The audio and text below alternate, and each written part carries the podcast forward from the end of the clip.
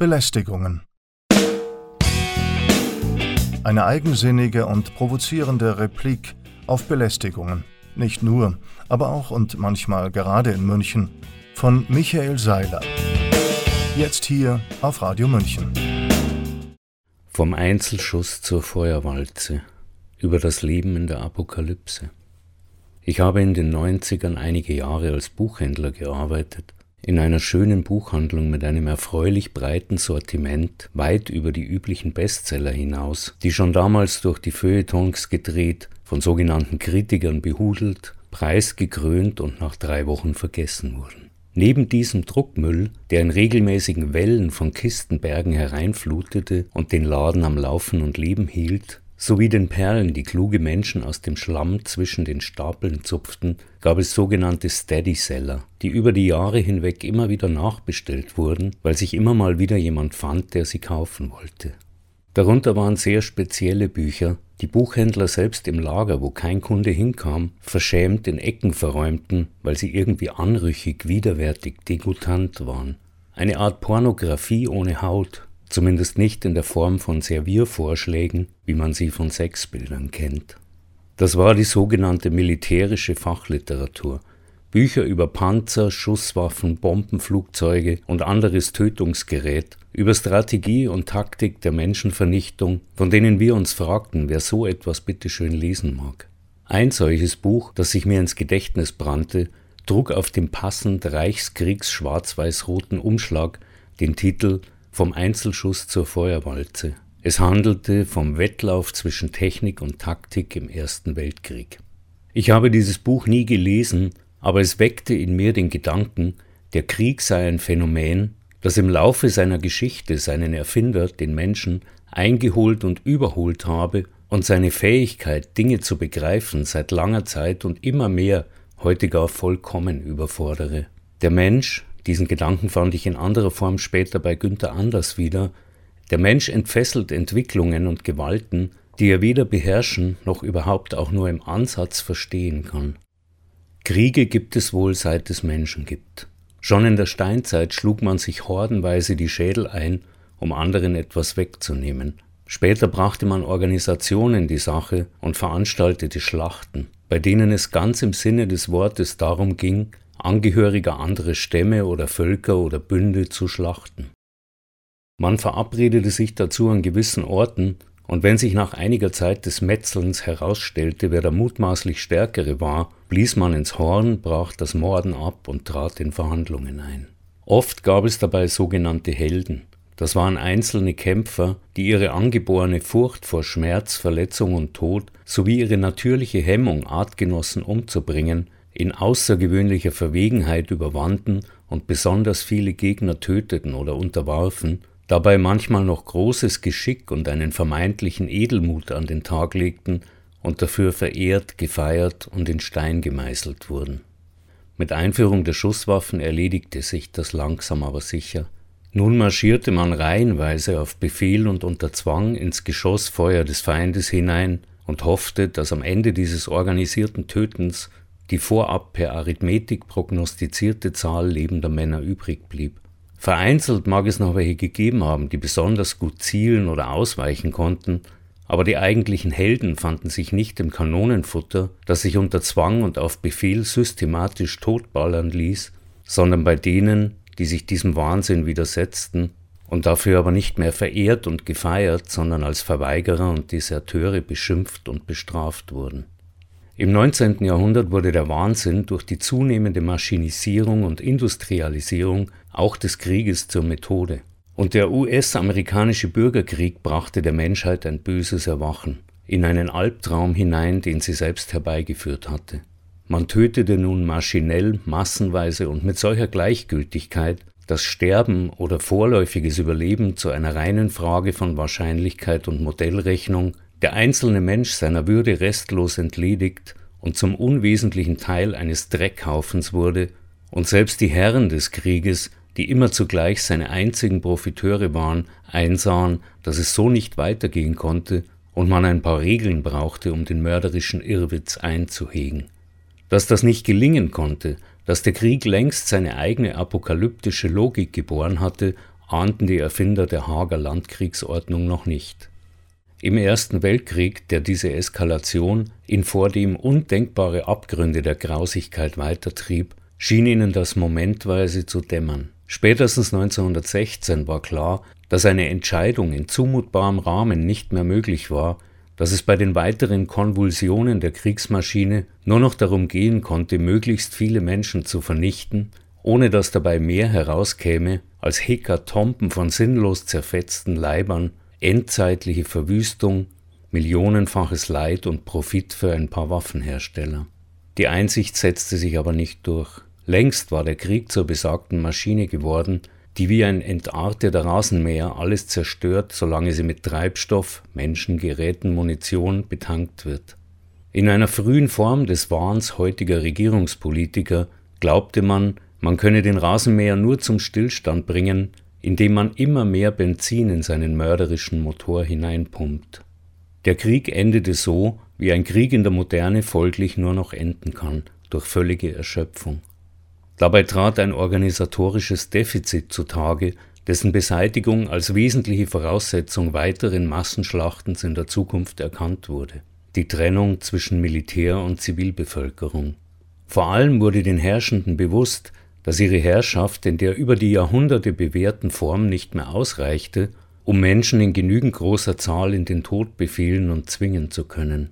Es kam zu Aufständen und Revolutionen, etwa in Russland und Deutschland, die bzw. deren Niederschlagung in gegensätzlicher und doch irgendwie gleicher Weise dem Totalitarismus den Boden bereiteten. Wie der Totalitarismus den Krieg braucht, um wenigstens für einige Zeit bestehen zu können, ehe er an sich selbst verfault, so brauchte der moderne Krieg den Totalitarismus, um überhaupt stattfinden zu können. Ein Volk, das nicht zum Volkskörper verschmolzen und mit Drohung und Gewalt komplett zur Unterwerfung gezwungen wurde, hätte einen zweiten industriellen Krieg, diesmal samt ebenfalls industriell organisiertem Völkermord, niemals auch nur beginnen können, geschweige denn durchstehen bis an die Grenze der Selbstvernichtung und teilweise darüber hinaus. Die Welle der Selbstmorde in der deutschen Bevölkerung ab Mai 1945 ist ein gerne unter den historiografischen Teppich geschobenes Phänomen. Und so wurde auch der Krieg endgültig total. Er beschränkte sich nicht mehr auf Schlachten, unter denen die Zivilbevölkerung zwar schon früher indirekt gelitten hatte, ohne aber unmittelbar beteiligt zu sein. Nun gab es keine Grenzen mehr. Man bombardierte ganze Städte, ermordete Menschen tausenderweise machte gesamte Landstriche und Gegenden für lange Zeit unbewohnbar, vernichtete in blindwütiger Entfesselung einfach alles, was es gab. Dass hinterher tatsächlich noch verhandelt wurde, war dem zufälligen Umstand zu verdanken, dass überhaupt jemand überlebt hatte, und dass es den Deutschen nicht gelungen war, jene atomaren Bomben zu bauen, mit denen die USA im Atomkrieg gegen Japan das Verhältnis von aufgewandter Zeit zur Zahl der Getöteten auf ein Maß hochschraubten, das jegliches Vorstellungsvermögen endgültig und für alle Zeiten sprengte.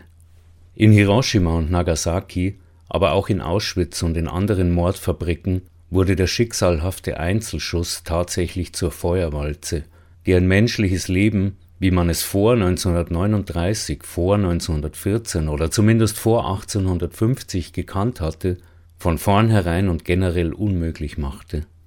Danach schien es viele Jahre lang so, als wollte der Mensch ein neues Losbrechen dieser Feuerwalze verhindern, als wollte er die aufgrund seines eigenen Wirkens unausweichliche Selbstvernichtung zumindest so lange wie möglich aufschieben in eine Zukunft, die dadurch zwangsläufig zur Hölle verdüstert war.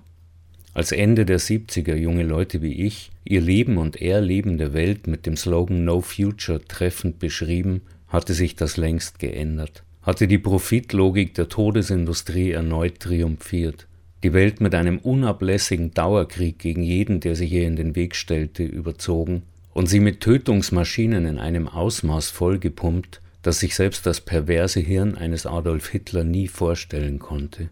Die intellektuelle Perversität, mit der behauptet wurde, man bereite die Schlachtung der Gesamtmenschheit und des Planeten vor, um sie zu verhindern, war und ist nicht zu überbieten. Vor allem aber ist seitdem auch die Erinnerung an die Schrecken des letzten Krieges zwangsläufig mit der Generation, die ihn erlitten und überlebt hat, gestorben und verweht. Geblieben sind die Profiteure und ihre Erben, die Kriegs- und Massenmordindustrie, die mit ihren gehorsamen Erfüllungsgehilfen heute fast alle Regierungen, zumindest der westlichen Welt, penetriert, wie Klaus Schwab sagt. Den Totalitarismus durch einen nie dagewesenen Aufwand an Propaganda und Massenverblödung zur maschinell suizidalen Freiwilligkeit perfektioniert und hirnlose Trottel wie Baerbock, Scholz, Zelensky, Pistorius, Newland, Kagan, Hofreiter, Melnick, Sullivan, Biden und wie sie alle heißen, als Marionetten in entscheidenden Ämtern herumhampeln und blödsinniges Geschwätz absondern lässt, von Heldentum, Verteidigung, Sieg und von Waffen, die Menschenleben retten. Der Rasenmäher, den sie mit Menschen, Gerät und Munition betanken, hat zwei Auswurföffnungen. Aus der einen quillt menschliches Hackfleisch, aus der anderen Geld. Und immer noch glaubt eine vermeintliche Mehrheit, er ließe sich nur stoppen und zum Stillstand bringen, indem man noch viel mehr Benzin hineinpumpt. Weil, und da bin ich wieder bei dem Gedanken, den das eigenartige Buch einst in mir geweckt hat, weil der Mensch den Krieg nicht mehr begreifen kann, weil er ihn auch verstehen höchstens dann kann, wenn er ihm zum sinnlosen Opfer fällt. Und dann ist es für jede Erkenntnis zu spät. Ich habe mit diesem Buchtitel Vom Einzelschuss zur Feuerwalze übrigens bereits einmal eine Kolumne überschrieben vor 23 Jahren. Damals im Februar 2000 ging es um verbale Entgleisungen deutscher Regierungsmitglieder und eine allgemeine Verrohung der Sprache, die sich im Windschatten des Rücktritts von Oskar Lafontaine als Bundesfinanzminister entladen hatte. Zur Erinnerung, der vormalige Kanzlerkandidat, Ministerpräsident und SPD-Vorsitzende hatte sein Amt hingeschmissen, kurz bevor die frisch gewählte SPD-Grün-Regierung im März 1999 einen brutalen Angriffskrieg gegen die Bundesrepublik Jugoslawien entfesselte und das Land, insbesondere die Hauptstadt Belgrad, zehn Wochen lang zu Schutt und Asche zerbombte. Den Vorwand für den völkerrechtswidrigen Überfall lieferte ein geheim gehaltenes Zusatzprotokoll zum Vertragsentwurf von Rambouillet das für so gut wie jede Regierung dieser Welt inakzeptabel gewesen wäre, also auch für die jugoslawische, und das selbst deutschen Regierungsmitgliedern erst im Nachhinein bekannt wurde. Hinzu kam die Hufeisenverschwörungslüge der Herren Scharping und Fischer. Von Fahnenflucht schwadronierte damals der SPD-Lautsprecher Müntefering und schwor, künftig die Truppe zusammenzuhalten.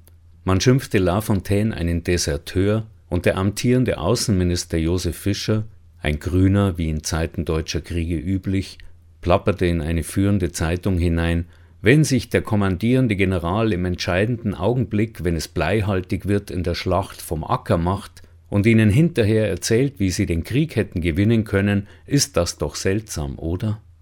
Nicht die impertinente Verlogenheit solcher Verbaldurchfälle hat mich damals sozusagen frappiert, sondern ein gutes halbes Jahrhundert nach Auschwitz, Stalingrad, Dresden, Hiroshima und Nagasaki die ungehemmte Militarisierung der Amtssprache, die uns bezeichnenderweise heute gar nicht mehr auffällt.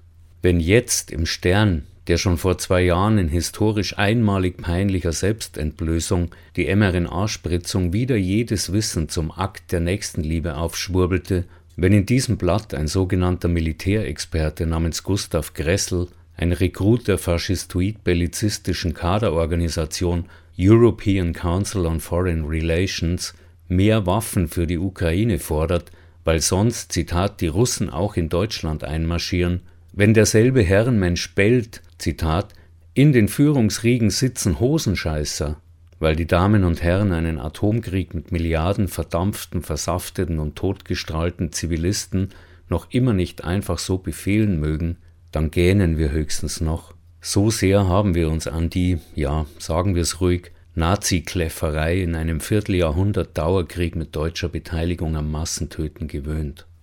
Die zentrale Frage, die sich heute manch ein kritischer Mensch, ehemals Bürger, stellt, wie sind wir nur hierher geraten, führt zwangslauflogisch zurück zur entscheidenden Frage, wo sind wir denn hergekommen?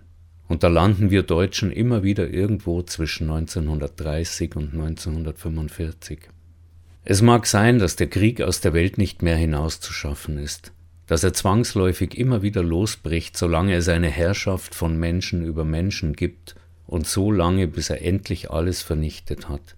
Möglich, dass es nicht gelingen kann, seine Profiteure ihrer Macht zu entledigen, ihre Marionetten unschädlich zu machen die Strukturen zu beseitigen, die ihn solche Profiteure und Marionetten immer wieder aufs Neue gebären lässt. Es ist aber undenkbar, es nicht zu versuchen. Die Alternative ist eine Welt, deren Herandämmern wir derzeit mal wieder erleben. Eine Welt, in der ein menschliches Leben nicht möglich und nicht vorstellbar ist. Das waren Michael Seilers Belästigungen. Jeden ersten Freitag im Monat um 15.30 Uhr und um 18.30 Uhr und dann montags darauf um 8 Uhr früh. Nachzuhören auf unserer Homepage radiomünchen.net und nachzulesen auf seilersblog.de.